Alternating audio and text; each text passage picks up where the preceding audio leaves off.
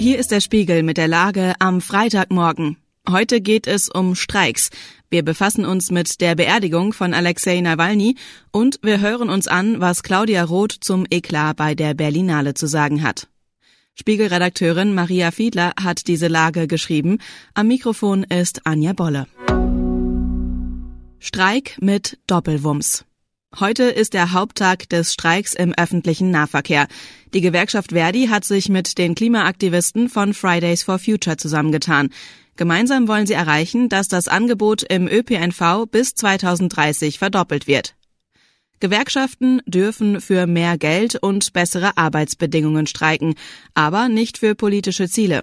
Fridays for Future und Verdi haben deshalb streng darauf geachtet, dass ihre Aktionen zwar parallel laufen, aber voneinander getrennt sind. Das hat Vorteile für beide Seiten. Spiegelredakteur Markus Detmar sagt, Zitat, für die Klimaaktivisten wirkt die Kooperation mit der Gewerkschaft als Relevanzverstärker. Und die Gewerkschaft kann zeigen, dass sie ein gesamtgesellschaftliches Anliegen hat. Eine Win-Win-Situation also. Außer natürlich für die Fahrgäste, die heute Morgen nicht zur Arbeit kommen.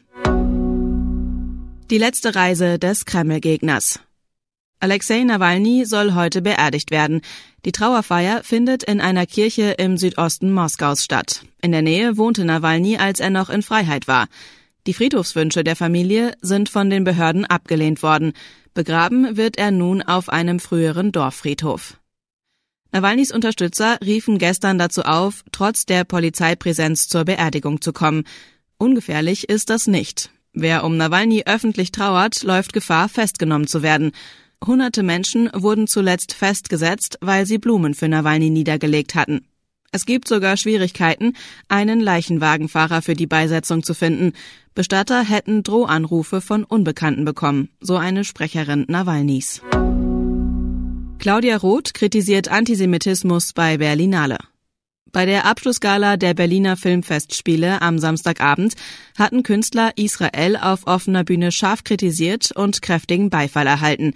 Dies löste eine Welle der Empörung aus. Einige Unionspolitiker hatten schnell eine Verantwortliche ausgemacht, die Kulturstaatsministerin Claudia Roth von den Grünen. Sie hat nun dem Spiegel ein ausführliches Interview gegeben. Es ist ihr erstes Interview nach dem Eklat. Darin sagt sie, Zitat, es gibt bei Linksradikalen diesen ekelhaften offenen Antisemitismus. Spiegelredakteur Christoph Schuld findet diese Aussage bemerkenswert.